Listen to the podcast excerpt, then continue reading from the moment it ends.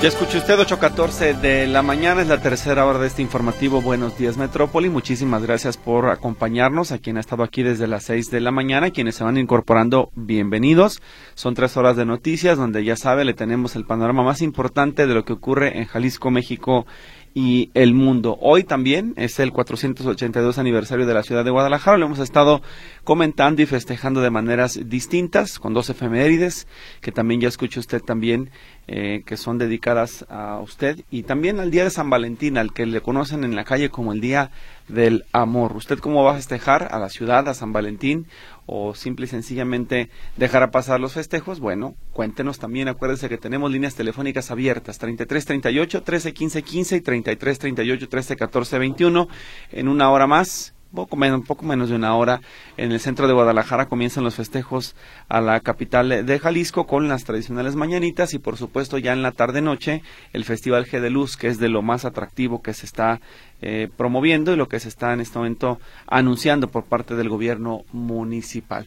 Vamos a eh, empezar esta hora de noticias si le parece con eh, el recuento de las notas locales más importantes en los diarios de la entidad. Estas son las portadas de Jalisco. Acompáñenos a hacer este recorrido informativo. Estas son las portadas de Jalisco. Mural. Nomás no prende Plaza, Guadalajara. El informador. Motociclistas invaden ciclovías ante ausencia de policías viales. Milenio Jalisco. El crimen intimida en tres estados. AMLO ve paz y City riesgo alto. Diario NTR Guadalajara. Autoridades ignoran resoluciones de derechos humanos. Estas fueron las portadas de Jalisco.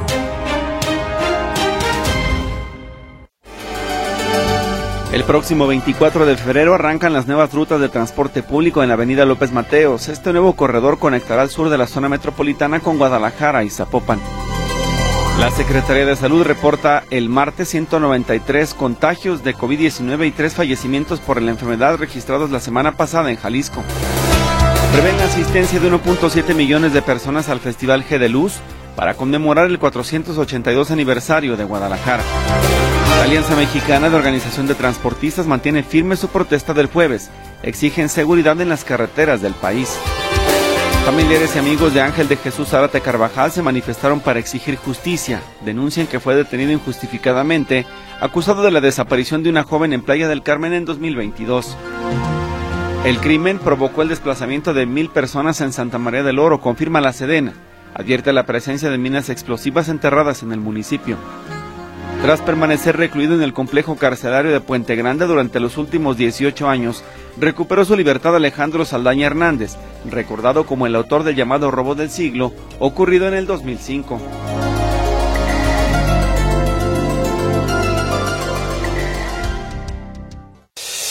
El comentario en Buenos Días Metrópoli.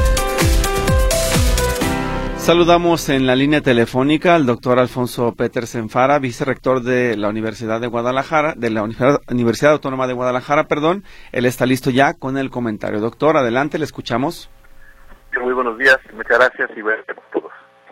El 11 de febrero, en el mundo, se celebra el Día de la Mujer Médico, una fecha establecida en honor a Elizabeth Blackwell, la primera mujer en el mundo en terminar los estudios universitarios en medicina en el año de 1849 en Estados Unidos y continuar ejerciendo su profesión. Lo que significa es que hace tan solo siglo y medio la profesión médica era ejercida de manera exclusiva por los hombres. Desde mediados del siglo XIX de la fecha, la incorporación de las mujeres a la profesión médica se ha ido incrementando paulatinamente, llegando actualmente en nuestro país, de acuerdo a la encuesta nacional de ocupación y empleo de México, a ocupar el 49% de los 305.418 médicos que existen en nuestro país. Aunque en instituciones como el Instituto Mexicano del Seguro Social ya ocupan el 51%. Y en las recientes generaciones el porcentaje de mujeres estudiando medicina ya supera a los hombres.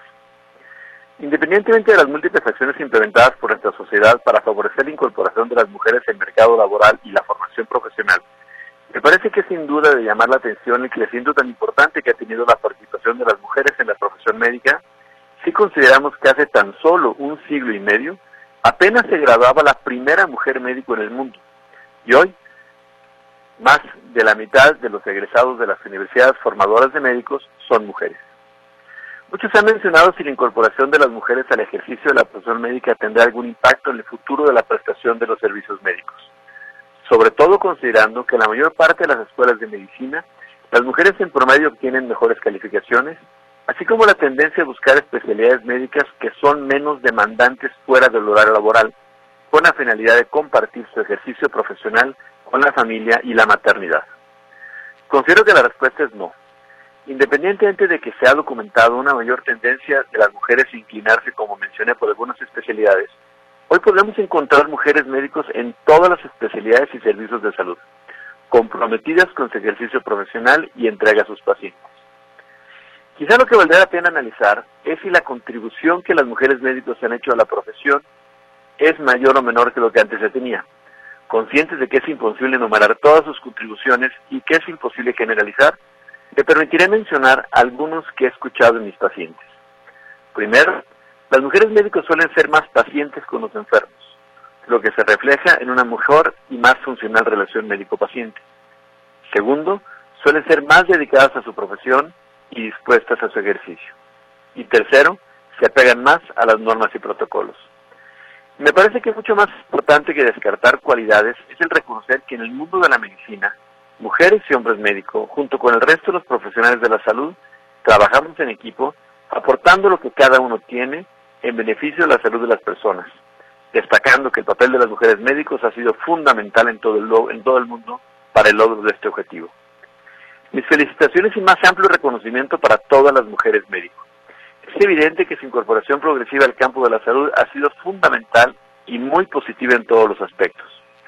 En el caso de la Universidad Autónoma de Guadalajara, nos sentimos muy orgullosos que las decanos de Medicina y Ciencias de la Salud, la mayoría de nuestras docentes y alumnas de la Facultad de Medicina son mujeres, una evidencia clara de los aspectos que acabo de mencionar. Agradezco la atención y aprovecho para felicitar a Guadalajara y a todos los que la habitamos en el 482 años de su fundación, que con sus retos y oportunidades sigue siendo un excelente lugar para vivir. Muchas gracias y muy buen día. Muy buen día, doctor Alfonso Petersen Faro. Lo esperamos la próxima semana. Gracias. Muchas gracias. Hasta luego. El comentario en Buenos Días Metrópoli.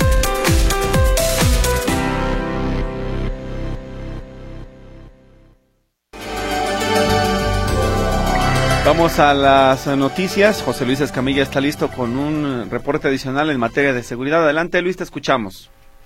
Gracias, Víctor. ¿Cómo estás? Buenos días. Nuevamente los saludo con gusto. Informarles que hay un accidente en Terranova y Montevideo donde un motociclista se impacta contra una camioneta CRB. Desafortunadamente el motociclista pierde la vida y está cerrada en su totalidad la avenida Terranova, en este tramo pues de a la altura de Montevideo. A consecuencia de este accidente, la información que tenemos es que el motociclista aparentemente se impacta contra la camioneta y el motociclista pierde la vida con su moto prácticamente destrozada. Hay problemas a la habilidad en ese punto de Guadalajara. Comentarles por otra parte, eh, Víctor, bueno, siguen los problemas también ahí en la zona de Lomas de Polanco, en 8 de julio y Longinos Cadena, donde la mañana de este miércoles un camión blindado, un camión de valores de la empresa Seguritec, fue asaltado por varios hombres que utilizaron armas largas y que quitan la vida a dos custodios, dos custodios que pierden la vida en, el municipio de Guadalajara, a consecuencia de este asalto a un blindado donde un civil resulta lesionado. Comentarles también, eh, Víctor, de, bueno, ayer te dábamos cuenta, llamó a la atención del auditorio lo que tiene que ver con este llamado robo del siglo. El, hay que recordar este atraco que ocurrió en el mes, en el año 2005, un atraco conocido como el robo del siglo, porque se requirió un gran ingenio. Resulta que en aquel entonces una banda de ladrones cavaron un túnel ahí en la zona de la de circunvalación y Américas, excavaron un túnel de 40 metros de longitud para llegar hasta la bóveda del Banco Banorte, que está ahí en la Glorieta Colón. Esto, como te digo, fue en 2005. Eh, por esos hechos se detuvo a una persona identificada como Alejandro Saldaña Hernández, aunque utilizaba otros 18 nombres, imagínate tú, tenía 18 identidades diferentes este sujeto que finalmente fue detenido por la, por la entonces Procuraduría de Justicia. Bueno, este hombre finalmente recuperó la libertad. Él había sido sentenciado a 25 años de cárcel, pero obtuvo el beneficio de una libertad anticipada y únicamente debió purgar 18 años de prisión. Este eh, sujeto de nacionalidad peruana que ya recuperó la libertad luego de haber encabezado este robo del siglo. ¿Por qué se le llamaba así? Bueno, además de, lo ingenioso que fue este atraco, también por lo siguiente, resulta que se robaron más de 344 mil dólares, 2.900 euros, 900 francos y 246.900 pesos. También les fueron aseguradas varias piezas de joyería que fueron valuadas en casi 8 millones de pesos, 132 centenarios y cientos de monedas de oro y plata. Este hombre era el líder de este grupo que, que ideó este, este túnel que llega hasta la bóveda de este Banco Banorte y bueno, finalmente tras ser detenido y purgado esta pena, nuevamente recupera su libertad este sujeto. Mi reporte, Víctor. Buenos días. Gracias, eh, José Luis. Y recuerdo este asunto tan eh, llamativo de este robo que lo que más eh, pues destacaba era la creatividad, ¿no? De haber aprovechado los las máquinas, las perforadoras, las retroexcavadoras que estaban en la zona de Colón para finalmente poder hacer él también su propio túnel y con las alarmas desactivadas del banco, seguramente por la misma vibración, aprovechar para este robo. Lo que no recuerdo, José Luis, si se alcanzó a devolver el botín a los afectados o al banco o ya se, queda con las indemnizaciones pagadas de los seguros de, la banca. No sé si recuerdas tú. Mira, yo eh, ayer que estaba checando los archivos periodísticos de ese entonces, en 2015, o sea, 10 años después del atraco, había víctimas que todavía se quejaban de que no les habían regresado sus dineros, sus monedas, sus joyas y demás. Eh, en teoría ya debió haber regresado después de todo este tiempo, después de casi 20 años, 19 años, ya en los montos debió haber regresado a, su, a sus dueños. Más bien, otra pregunta que también que también queda en el aire, Víctor, es si lo que se recuperó fue todo lo que se robaron. No me queda claro, o no, no, no podría confirmar que estos señores están saliendo de la cárcel ahorita y, y, ya no tenga nada, ¿no? Que, que se hubiera quedado por ahí algo en otra parte, no lo sé. Eso que te reporté de lo que recuperó la, la Procuraduría, eso se reportó, pero no sé si fue toda la totalidad de lo que se robaron en aquel entonces. Claro, sí, el, el, robo del siglo. Gracias, eh, José Luis. Hasta luego, buenos días. Hasta luego, es José Luis Escamilla. Vamos a la otra línea telefónica. José Luis Jiménez Castro nos tiene más información. Huicho, te escuchamos, adelante. Hola, ¿cómo estás, Víctor? A mí también me tocó cubrir ese hecho, ese famoso robo del siglo. Ah, me tocó, a mí, yo pude entrar al túnel, no sé si tú pudiste entrar, Víctor, pero yo pude entrar al túnel, conocí lo que hicieron, y es que tengo entendido que estos sujetos rentaron, rentaron un departamento eh, para poder hacer el agujero y salir del otro lado hacia la institución bancaria. Así, sí, sí, sí, es así como de película, este famoso robo del siglo, y claro que, claro que es uno de los más sorprendentes. Eh, por otro lado, Víctor, dos noticias, una buena y una mala. La buena, ayer ya empezaron a tapar los agujeros ahí de Avenida México. No sé qué obra está realizando el ayuntamiento o el gobierno del estado, pero ayer por la noche que salíamos de punto y seguido, veíamos que ya había trabajadores, ciertamente estaba todavía bloqueado un carril de circulación de Avenida México, estaban ya trabajando. Después de casi un mes, de no sé qué cosas estaban haciendo. Tengo entendido, esto Avenida México frente a Plaza México, ¿sí? Y hay otro más adelante sobre Avenida México frente a Plaza Bonita. Y, y ahora esto está generando el cierre a la circulación eh, y que estaba generando también problemas muy importantes a la vialidad, pero por lo pronto ya están trabajando en el lugar. La noticia buena. La noticia mala es que no sé si ya les agarraron las carreras a estas nuevas rutas de camiones que abrirán en Avenida López Mateos, pero, pero resulta que están trabajando en las paradas de estos camiones, en los paraderos, que van a quedar muy bien lo que sea de cada quien, pero la gente que va a tomar el camión y se vienen los tiempos de lluvias, a lo mejor los va a proteger hasta incluso del sol, pero están haciendo las obras ahorita, en plena hora pico. No, no, no, deberían de esperarse a las 12, a la 1, que ya los chamacos se quedaron a la escuela, de que la gente ya se fue a su trabajo, pero están ahí una revolvedora, están trabajadores con palas y picos cerrando un carril, entonces yo supongo que ya les entraron las prisas y están trabajando en ello. Por otro lado, comentar que, bueno, los, eh, eh, los eh, que están en contra de los corridos de toros no doblan las manos, a pesar de que ya se permitió que nuevamente se abriera la Plaza de Toros en México, que haya corridos de toros allá en la Ciudad de México. Ánimo Heroes, que es la, eh, digamos, la, no es dependencia, la agrupación, la agrupación activista que está en contra de las corridas de toros, no solamente allá en México, también aquí en Guadalajara, pues señalan que no doblarán las manos y continuarán por todos lados insistiendo en que las plazas de toros en nuestro país se cierren. Esto fue lo que nos comentó Tónico Sánchez, él es director de Animal Heroes aquí en México, y sobre el tema. Esto fue lo que dijo. Adelante, por favor. La hoja de ruta marcada, vamos a seguir eh, haciendo campaña en, en, redes sociales para, para crear esa, esa sensibilización. Vamos a seguir eh, empujando legislativamente para que para que pase nuestra iniciativa, que lo único que pedimos es que se vote como se votan todas las iniciativas, que no la frenen sin un argumento legal y vamos a estar muy atentos a lo que a lo que pase con, con los dos amparos que están en curso para seguir pues apoyando y, y exponiendo nuestros argumentos del por qué tiene que ser prohibida la, la, la ciudadanía invitando a, por supuesto a todo el mundo a que firme. Las redes sociales sí sirven, sirven compartir, sirve etiquetar, sirve comentar, sirve firmar, eh, tanto digital como física. Hay varias asociaciones en Ciudad de México que también están recabando firmas físicas, sea, todo, todo sirve. Entonces, para aquellas personas que, que estén contrarios, que quieran realmente terminar con la tauromaquia y están en el y estar en el lado correcto de la historia como, como estamos nosotros, pues que, que apoyen eh, de la forma que, que puedan, que tienen muchas muchas variantes tanto en redes sociales como, como físicamente. ¿no? Muy bien, Jerónimo Sánchez de Animal Heroes, ellos van a continuar con redes sociales, continuarán, eh, en fin, en todos, en todas las posibilidades para que ya no se lleven a cabo corridas de toros. Esto dice de que nos etiquetan, de que apoyamos el aborto, de que comemos carne, de que somos este delincuentes, dice, eh, lo niegan totalmente, dice, es una manera muy fácil, un argumento muy fácil para desacreditar nuestro movimiento, y bueno, pues ahí están los que, eh, los activistas y particularmente de este grupo, Animal Heroes, eh, apoyando eh, que se suspendan las corridas de toros en todo México, ¿eh? No solamente en la Ciudad de México, en todo México. Vamos a ver qué es lo que pasa. Pues Víctor, ese reporte que te tengo, estamos al pendiente, Víctor. Gracias, José Luis Jiménez Castro. Muy buenos días. Hasta luego, Víctor. Muchas gracias, buenos días. Gracias, es el reporte de José Luis Jiménez Castro. Vamos con un par de llamadas antes de irnos a la pausa. Jorge Osvaldo Castillo dice, en cualquier registro te dan actas de nacimiento gratis o en cuál. Es en el de Guadalajara, solamente en el de Guadalajara por el aniversario de la ciudad. Del 1 de febrero al 29 de febrero se otorgan dos actas gratis por persona, sean de nacimiento, matrimonio, divorcio o de defunción, según lo que usted requiera, y es lo que se otorga. Hay un número limitado de fichas, hay que llegar temprano al registro civil para que le apoyen. Gloria las felicidades a la efeméride, estuvo muy bonita. Ese también es su comentario. Saúl, nos vamos al corte comercial y regresamos después con la entrevista. La entrevista en Buenos Días Metrópoli.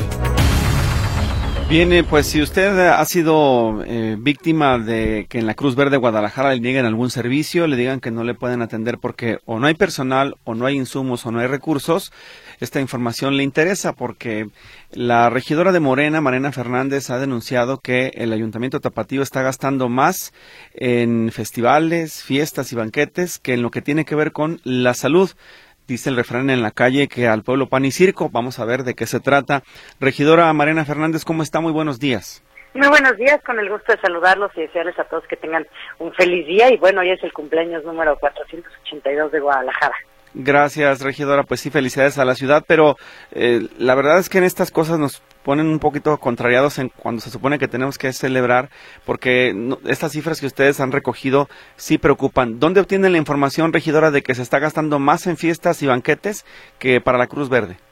En el propio presupuesto, eh, lo que este año se van a gastar, por ejemplo, en el Festival Guadalajara de Jerez Luz, eh, son 12 millones de pesos, en la campaña Checo Pérez 2.5 millones, el día de la torta ahogada que regalan tortas ahogadas 2 millones, en los picones que estarán repartiendo más tarde en el centro eh, 215 mil pesos, en flores 300 mil, o por ejemplo los regalos del alcalde para sus amigos un millón trescientos mil al año, y así viene con las palabras textuales, regalos, flores, banquetes para el alcalde 500 mil pesos al año para que coma dentro del ayuntamiento, para el equipo de relaciones públicas 400 mil. Y ahorita que tocabas el tema de las cruces verdes, pues un tema muy delicado porque desde el año pasado estuvimos denunciando que no había medicamentos, que los pocos, eh, los pocos que habían llevaban un año de haberse caducado, que no había eh, buenos insumos para atender a, a, las personas que llegaban con un tema de una fractura, de algo de una urgencia, que es donde la gente acude a la Cruz Verde.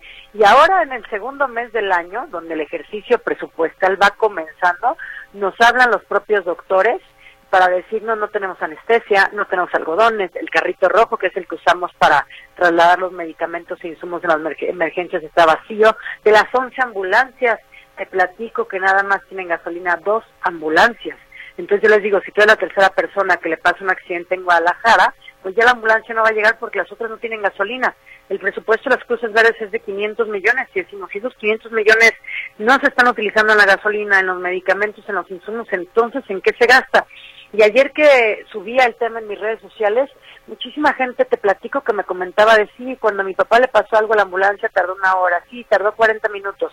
Y hace un año que denunciamos, quienes nos habían enseñado, platicado y denunciado todo el tema de los medicamentos caducos eran paramédicos y ellos los corrieron por las represalias de habernos eh, expuesto la situación en la que estaban viviendo. Ahora son doctores, ya ni siquiera es un tema paramédico, son los doctores desesperados, a ellos no les importa un tema político, no les importa el movimiento ciudadano, no les importa Morena, ellos quieren hacer bien su trabajo, pero hasta están teniendo que pagar de su dinero los insumos de las cruces verdes. Imagínate dos ambulancias para un millón trescientas mil personas que viven en Guadalajara. Claro, esta situación es sin duda alguna preocupante. Regidora, ¿qué pasa en las sesiones de comisiones? Porque cuando se tiene que plantear el presupuesto, evidentemente, se tiene que analizar lo que es urgente y lo que es pues más importante. En el caso de urgencia específicamente, creo que queda claro que debería de fortalecerse los recursos para los servicios médicos municipales, pero en los debates, ¿cómo justifican los, los regidores eh, de la mayoría en esta administración el darle tanto dinero a gastos superfluos? Nosotros siempre hemos votado en contra del presupuesto porque siempre hemos dicho eh, se están gastando en cosas que no son importantes para la ciudad. Hoy que es el 482 aniversario de Guadalajara, lo hemos dicho y lo seguimos diciendo, le han regalado a Guadalajara una ciudad sucia, una ciudad corrupta, una ciudad con pésimos servicios municipales, porque el que me pongas está mal en Guadalajara, sus cruces verdes, la seguridad, el propio tema de la recolección de basura, que ahorita sea eh, tema electoral y quieren pasar la basura hasta en la noche, los domingos, sabemos que esa no es la realidad de Guadalajara.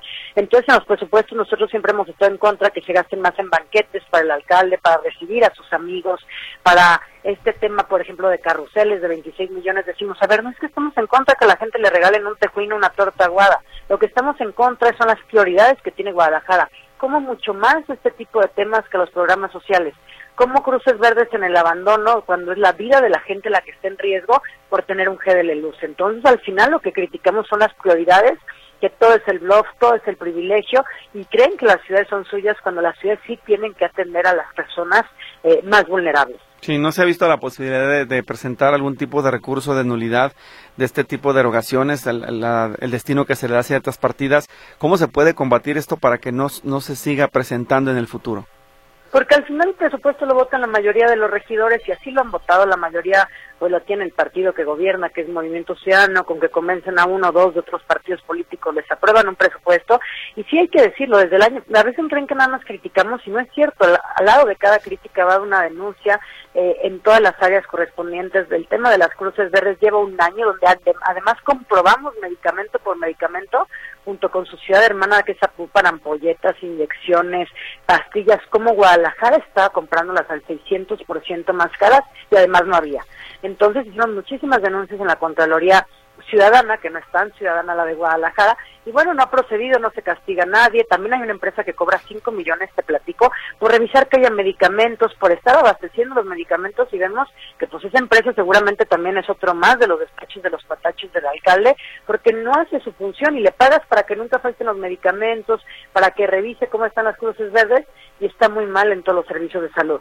No lo digo yo, lo dice toda la gente afuera, ya han hecho reportajes, los medios de comunicación, es una realidad que las ambulancias no tienen gasolina desde el 5 de febrero. No pueden decir que se les terminó el presupuesto porque el presupuesto 2024 apenas está arrancando. ¿Bajo qué concepto se contrata la empresa supervisora de, las, de los servicios médicos municipales? Es decir, ¿están como auxiliares? ¿Son, eh, no sé, un, es solamente un proceso eventual? ¿Es parte de una auditoría o por qué los contrataron?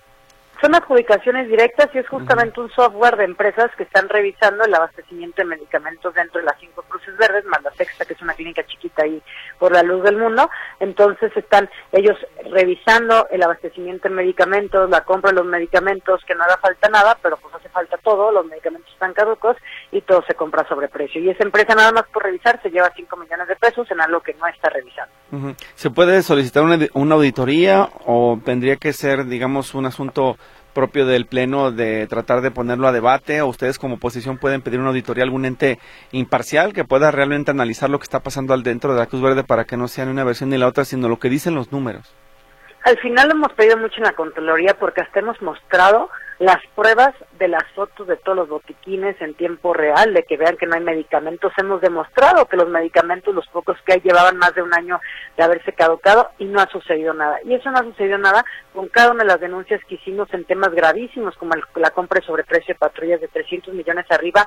No hubo una sanción grave para nadie en el Ayuntamiento de Guadalajara cuando había una suspensión del propio tribunal.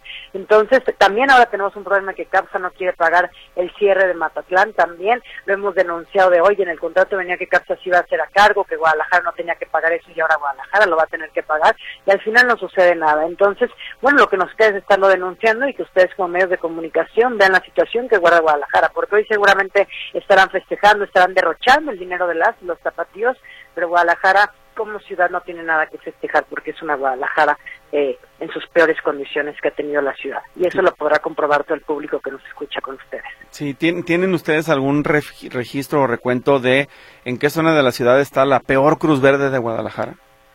Yo creo que todas. De hecho, la, una de las que tenemos muchas denuncias es la que está más cerca del ayuntamiento. Esa es la que peores denuncias tenemos. Pero imagínate de 11 ambulancias que funcionen dos y que se estén turnando a ver qué servicio llegue la ambulancia. Tú sabes que en un tema de un accidente pues es primordial que la ambulancia llegue rápido. Entonces yo les digo, dos ambulancias por millón trescientos mil personas no es nada, de una ambulancia a otra se están pasando los insumos, digo, perdón, de una Cruz Verde a otra se están pasando los insumos, entonces digo, y es la desesperación de toda la gente que lo hace con todo el corazón en el tema de la vocación de los médicos de ahí, que no están pudiendo y que lo están pagando de su dinero sostener los insumos, cosas tan pequeñas como la anestesia, los algodones, que no podemos no permitir tener esas cosas, en la primera atención de salud que sí tiene Guadalajara, que son sus cruces verdes. Porque no me quieren decir, es que es un tema federal, es que es un tema estatal. No, Guadalajara se hace cargo de sus cruces verdes, de su presupuesto, las cruces verdes, y la primera atención de salud sí depende del propio municipio. Sí, en este momento las condiciones del presupuesto no permiten inclusive, quiero pensar, eh, considerar el eh, edificar nuevas cruces verdes en otras partes del, del, municipio, ¿no? Digo, las que están ya tienen muchos años, pero la ciudad ha crecido tanto que no sé si sean en este momento suficientes. Pues el primero que ejerce también el presupuesto de 500 millones que tienen para sostener estas cruces verdes, porque justamente tú te metes a una plataforma para escuchar música y te salen todo el día anuncios del partido diciendo tenemos las mejores cruces verdes, las más equipadas, eh, todo está bien en el tema de salud de Guadalajara pues eso dirán en sus anuncios, pues la gente que habita la ciudad sabe que las cosas no son así. De hecho, nos denunciaron que se robaron una camilla cuando su valor de esa camilla es de hasta 300 mil pesos, que no sucede nada, que denuncian. Entonces, realmente eh, las cosas sí están mal en todos los servicios municipales, no solamente en el tema de la atención de la salud. Bien, y el, ahora que prácticamente está por terminar la administración, ¿qué pasará? ¿A quién le corresponde hacerse cargo de alguna investigación, una revisión de los números? ¿Será la, a la administración entrante o ustedes todavía tienen tiempo de hacer algo para revertir esta situación, regidora?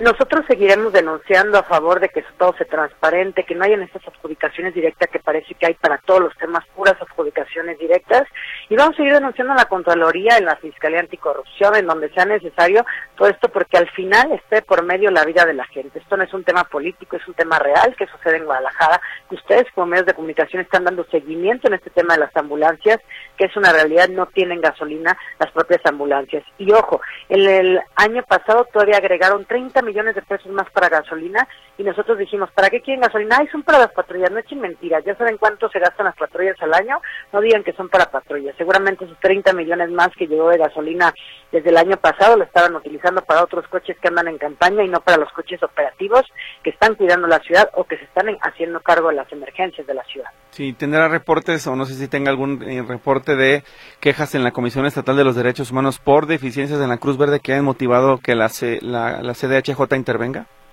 Eh, no lo sé, lo podremos preguntar a la presidenta de la comisión, pero más que llegar a eso, el municipio tendría que estar funcionando. Tú me dices, ¿son de los de ahora o de los próximos? Pues nosotros somos una minoría en el ayuntamiento, podemos denunciar, pero igual las denuncias no van a proceder, entonces seguramente la administración que llegue, pues ya estará viendo la situación que guardaba el municipio y en su momento serán eh, en el futuro las denuncias de lo que sucedía en el ayuntamiento de Guadalajara. Muy bien, pues algo más que quiere agregar, regidora Mariana solamente desearles feliz día a todas las personas y también un feliz cumpleaños a Guadalajara y que ojalá para nuestra ciudad tengan tiempos mejores. Muy bien, pues gracias a la regidora Mariana Fernández por esta entrevista, lo que está sucediendo en este momento con el manejo del presupuesto para los servicios médicos municipales de Guadalajara. La entrevista en Buenos Días Metrópoli.